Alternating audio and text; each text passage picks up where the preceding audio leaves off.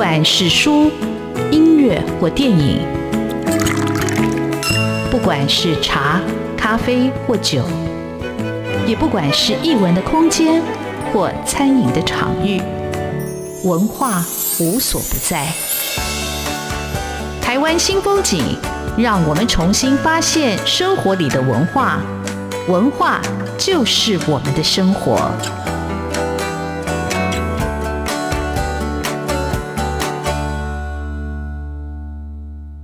台湾新风景，我是主持人廖志峰。文学艺术丰富了我们的视野，滋润了我们的心灵，而文化就是我们的生活。各位听众朋友，大家好，今天为各位听众朋友邀请到的是作家黄汤姆，或者叫童弘。那他出版了一本新的诗集《静静的海边》。那这本诗集非常特别，非常的好看。应该说，这种好看是。我很久没有读到新诗，被这样深刻的一个触动，就是你好像进入到诗人的一个纤细的、受伤的一个灵魂里头，但是你又透过他的诗句去看这个世界从你眼前划过。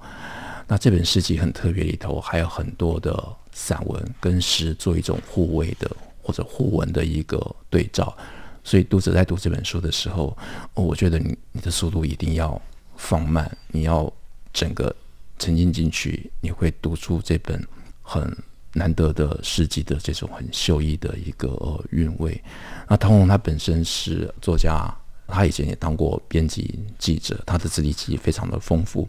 我们待会请他来聊他的这段工作的经历，因为他一定有过什么样的经历，他才会写说：“我活下来不是为了收入的。”我想这对生活的感触非常的深。那童弘他其实呃不只是写诗，他最近也开了一家书店叫好土。那也要问他这个好土到底是怎么来的？是一家非常特别的的书店。他本身学的是文学，但是他也关心地景，关心这地景所带给我们的一个历史的一个记忆。那今天也要趁这个难得的机会，请童红来分享。但是我都习惯叫他汤姆，但据童弘自己说，这个。出现在文学史上的黄汤姆只写过一本已经绝版的书啊，叫《文学理论导读》。待会请他也来讲一下这个书的一个书写跟背后的青春故事。我们欢迎作家黄汤姆童红，汤姆好，志峰大哥好，哎，听众朋友大家好。呃，那就接续着这志峰大哥的一个提问，因为其实，呃，出版圈的人都习惯称呼我汤姆。那主要是因为二零一三年我的第一本文学出版市场面试的著作《文学理论导读》是用黄汤姆这一个名字的。那可是在我一九九七年我的第一本诗集，或者我日后的历史地理学的研究专著，呃，都是用本名黄童弘来发表。那节目一开始我们聊到这件事，我就提到说，呃，汤姆他有点类似是一个文学灵魂的人，他在面对这个社会化的过程里头，或者投入兵役，或者投入某个课程体系里面，你必须把自己解离出来，就让那个叫汤姆的人去伶仃孤苦，去受苦，去让他撑过诶两年的光阴，然后或许那个写诗的黄东红会回来。所以那个名字，那个写作的状态是那时候开始出现的。那也是我在二零一二年从东华呃华文系硕士班毕业的硕士论文。那后来当然还是回归到自己的一个长期的一个关注。我的长期的关注是诗跟地理，对我而言那是同一件事情。所以，嗯、呃，十多年下来，应该二二二十多年下来，所以累积了三本诗集，然后三本讨论历史航造的一个著作。那为什么会有这样的一本书？是我这三年我都在文化大学文艺创作组去任教，就是教的都是当初一九九五年启蒙我的那个课堂，王文贤老师开设的现代诗创作。那我现在也是教这堂课。那三年一个段落，一个周期结束。那我给同学的功课是，他们每个人在毕业的时候都必须要完成一本。个人诗集或同人诗刊，那对我而言，我也要毕业了。我也在想了这几年这些事，因为第一本诗集是一九九七年，第二本诗集延宕到二零一四年，相隔了十七年。那之后还有可能再有事情吗？就创作它其实是一个非常残酷的事情，就是呃越老我们可能一整年都不会有一一行诗。那在另外一个身份，那个黄汤姆在完完成文学理论导读之后，还有在联合文学写过一年的专栏。那不管是诗的断简残篇，还是那一整年的一个文学专栏，我都搁着放在那里，我不知道如何是好。那突然有一天就。整个开窍了，这这其实是一种编辑上面常常会灵光乍现。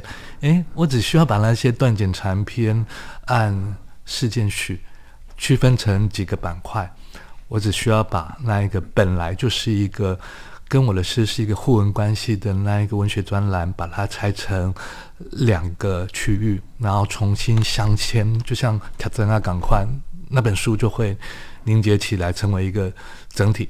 那想通了这一点，那就会用很快的时间就把它完成了这个心里面嘀咕很久的一件事，那把这本书给做出来。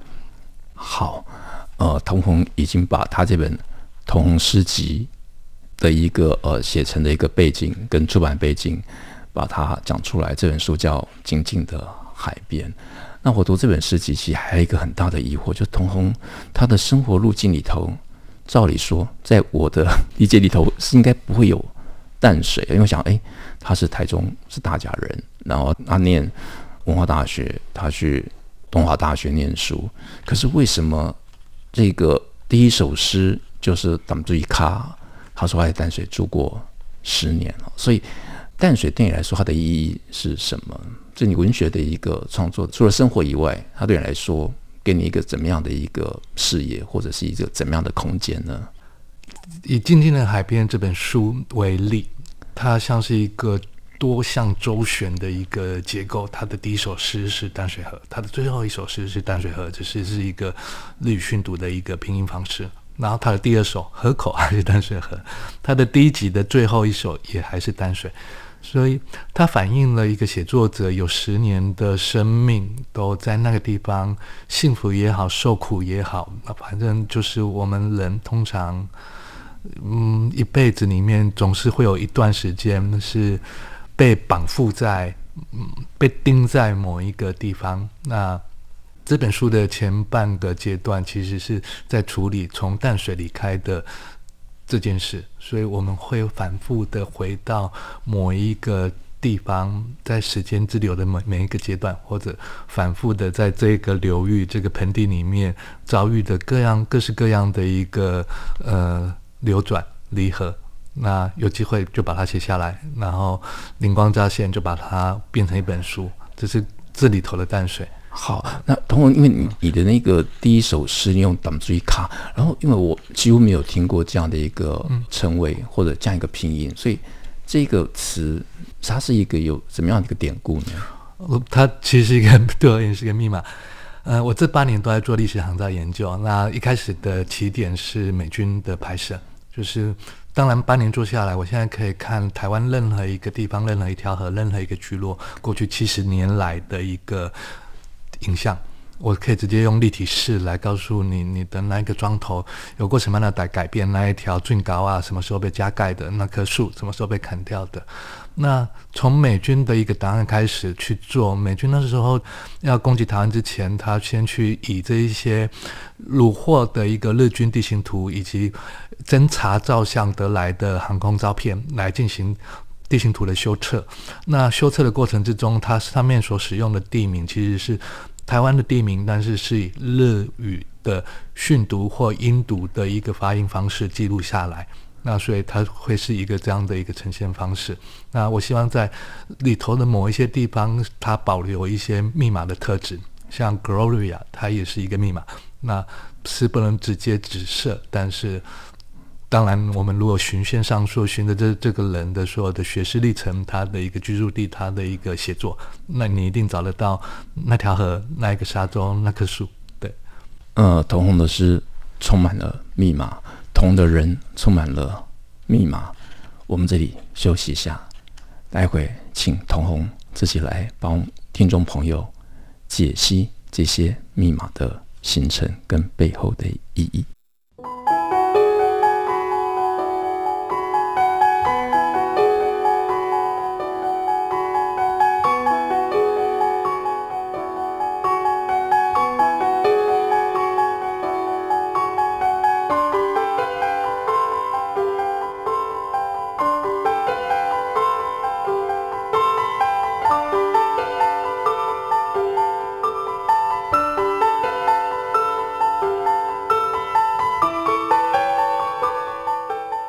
新风景现场为各位听众朋友邀请到的是黄达姆通红，他写了一本诗集叫《静静的海边》。这本诗集里头有很多诗，读起来特别有感。但是我想为各位听众朋友朗读一首我非常非常喜欢的这一首，叫《中央北路》。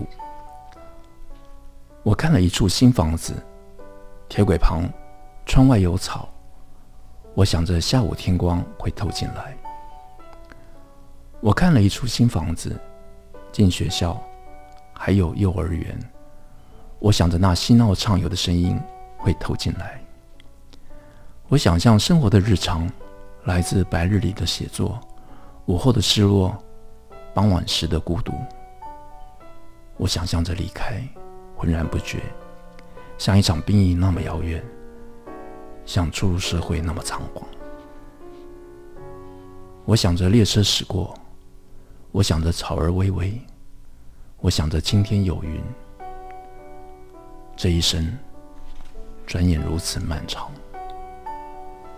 这是童红的《中央北路》啊！我想说啊，难怪我不能是诗人，但是我们又何必是诗人呢？诗人已经写了这么好的诗，他引你进入到他那个生命情境里头，你就跟着他走这个中央北路，走了一段生命的、青春的、难忘的。回忆啊，那童，你有什么特别的想要再跟听众朋友分享，或者你想要特别介绍这本诗集里头哪些诗作呢？我在我的课上面都会要求学生必一定要朗读。哎，人怎么读一首诗，反映着他是否真正的去阅读到一个文本。那我刚刚听你在读，起鸡皮疙瘩。是应该我念的念错了吗？还是没没有念错，念得很好，应该是一个被编辑工作耽误的诗人。但总是如此，我们总是，呃，生命里有很多的事情是先为别人去去做的。那当然，你刚朗读到的是一个不断的离开、离开、离开、搬迁、搬迁的一个过程。这对我们生命经验可能都有一点像，就是沿着一条河不断的去离开，那到最后什么东西都没有去留下来。好，那你刚问我说，对。这本诗集里面哪一些是可以再去延伸做讨论的？像我就会自己想要念的是，呃，六十六页当土二的这一首诗，因为它其实反映了我这八年来的一个工作。那我自己来读一读这首。梦里和同事骑过大渡路，海水淹漫关渡平原，稻株田埂与安全岛皆隐没。可以砍了吗？这片树林。当年水上最坏的兵，却像孩子般问我：“再一下，还要十到十五年。”眼前视角约在五千尺高度，杉木造林地像布朗尼，一方一块，或像货柜成排，而海水淹过捷运高架。转身向海，绿色大洋像山一样起伏，更远更远的陆地则是蓝的，红色大桥或古老斜塔，剪影般粘贴其上。什么时候带我去美术馆呢？我很压抑你这么问。离开双连港后，这句话语不断回放，色块请动崩解，颜料混淆。我并未感受到忧郁或害怕，且只想着如何向你描述我所看见的世界。那。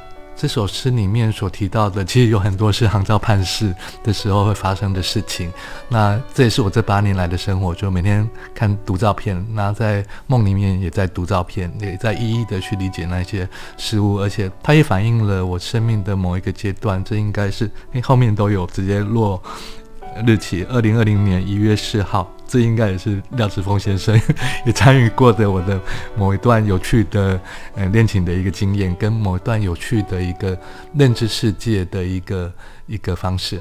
对，我那天真的不是故意的啊、哦。然后那天我还跟一个朋友约喝酒，我觉得我们两个人简直像一个闯入者跟坏事者。我想说，天哪，这段恋情被我们看见了，我们是成为一个 破坏的人。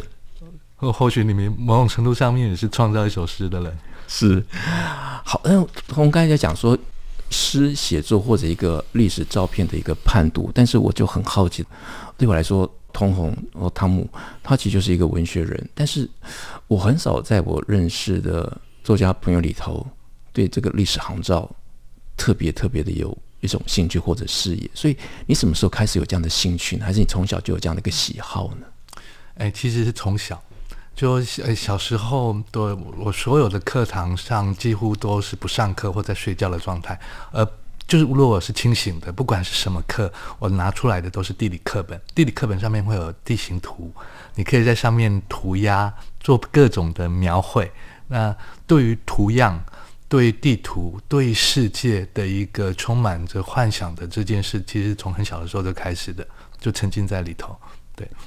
那所以你是在什么样的机缘？好，就是你什么机缘开始去做这个历史航照图？嗯，这是你在你研究所时候发生的事情嘛？你做两本、嗯、三本书都是跟历史航照有关的。对，应该是说，我还没有回研究所之前，我的不管记者工作还是编辑工作，都常常得跑国外，然后处理的也都是地理跟环境相关的议题。所以我本来就得要去去画地图，但是一直觉得自己画的实在是非常的糟糕。那我想要趁着去研究所的时候，顺便进修 GIS 这样子的课程。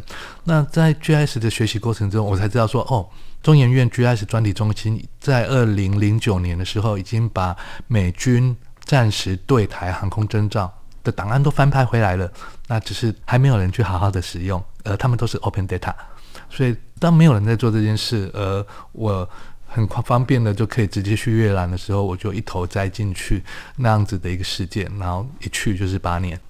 对，哦，我觉得这个视野真的非常非常的迷人，而且重要，而且我很高兴童红把这一本书、这两本书哦，三本书做出来了。嗯、哦，反转战争之眼，还有地形的词典，还有一本是跟农业有关，不可见的台湾，不可见的台湾啊、哦。那我我还缺那一本，嗯、是它代表的是三个阶段不同时期的档案，很有趣。就是常常会有人问我说：“那你明明就是念文学的，你还是个诗人，为什么你会做这样的一个地理研究，而且读这行照而乐此不疲？”那我的回答是。可是对我而言，这是同一件事，因为 geography 它的意思是大地上的图绘描绘。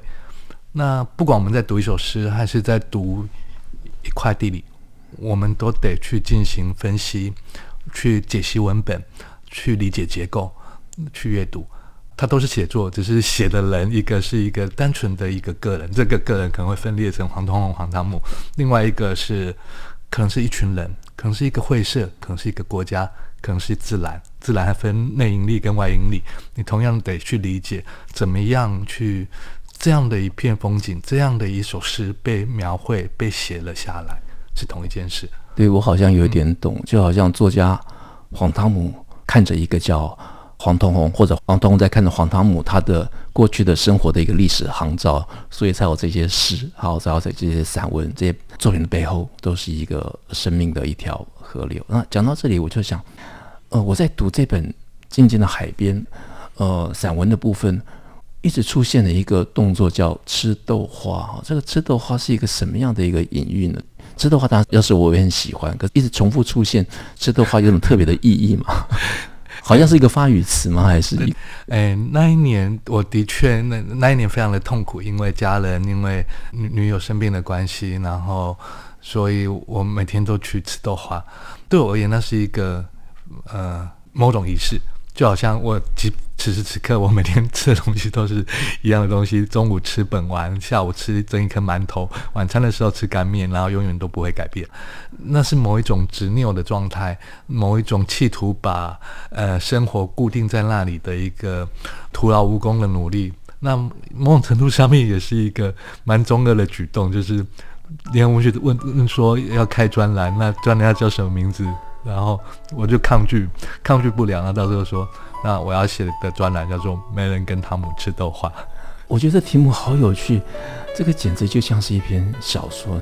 这个主角做着一件你几乎不可能做的事，每天都在吃豆花。我们这里休息一下。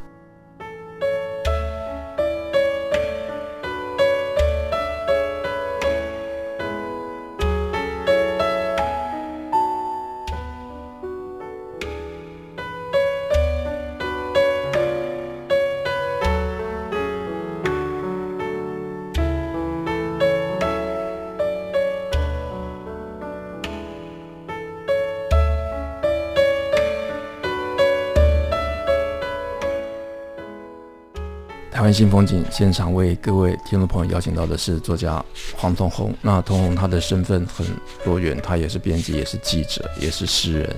但现在还有个最新的身份是书店主人。那这家书店叫好土。那为什么这个书店会叫这个名字？这个名字又是怎么来的？嗯、我跟同红其实有两个重叠，一个就是有一天不小心在在一家叫逆光的居酒屋。呃，就看到同弘从路边走过，然后我们就在一起吃了一顿晚餐。本来是一个两人晚餐，后来吃成了四人晚餐，我一直觉得非常非常的抱歉。那还有一件事就是，同弘跟很多双联的地方文史工作者，把一条百年的大沟让它重见天光啊。那那条大沟跟我父亲的记忆也是有关，所以那条大沟出土的时候，非常非常的。感动，就人都有一种生命的连接。那同的书店就开在这个水沟经过的水路的附近，所以叫好土。好，我们就请同来讲这个书店跟这条水沟的故事。嗯，二零一九年的时候，我本来我都只会在铁路的西边混，就都去湖光鬼混。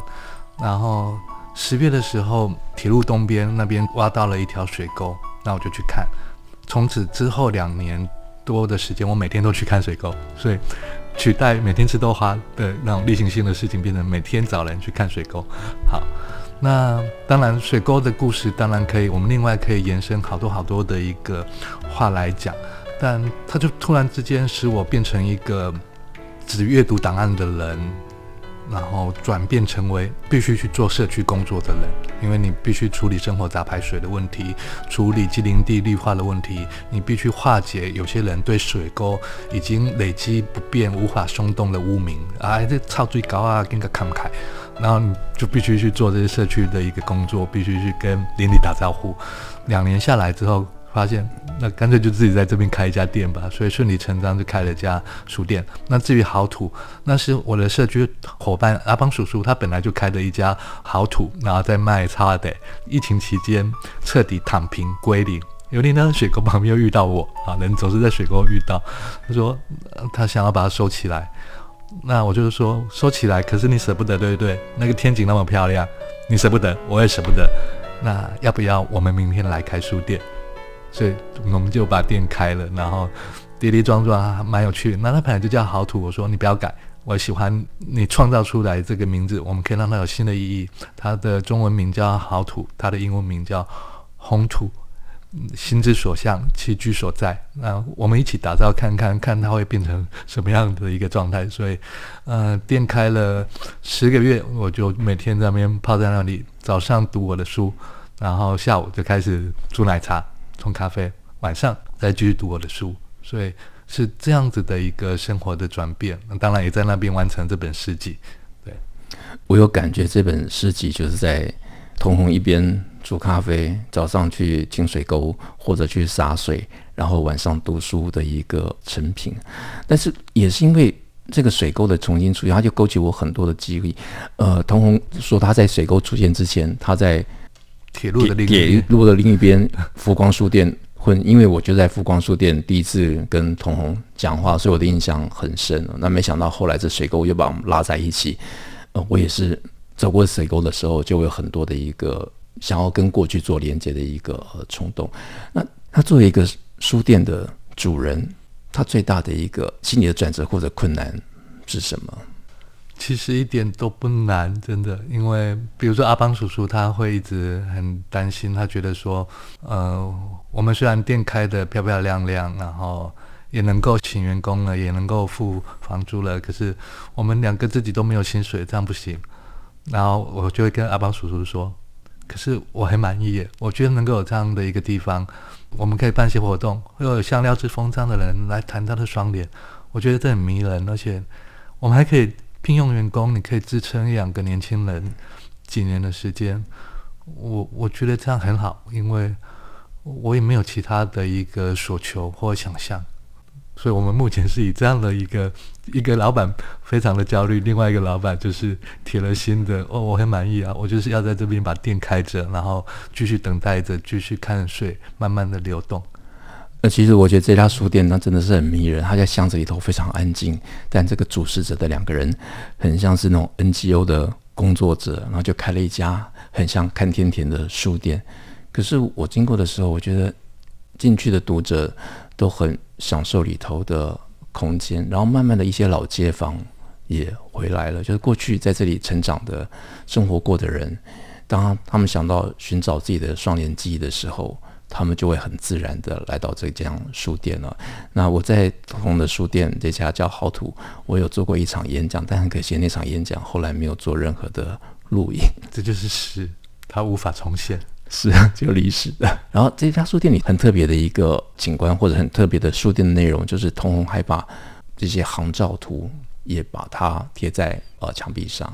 那你这些照片是你，就是有一次申请跟中研院做一个合作的方式做展示吗？还是它是也是像他现在的呃好土的展出的内容，是我前两本书，也就是跟林务局农林航空测量所合作的书的内容。它分别代表的档案是五零年代空军代办的农林航摄影像，以及一九七三年以后林务局制办的农林航空摄影。那只是从八十多万张的一个。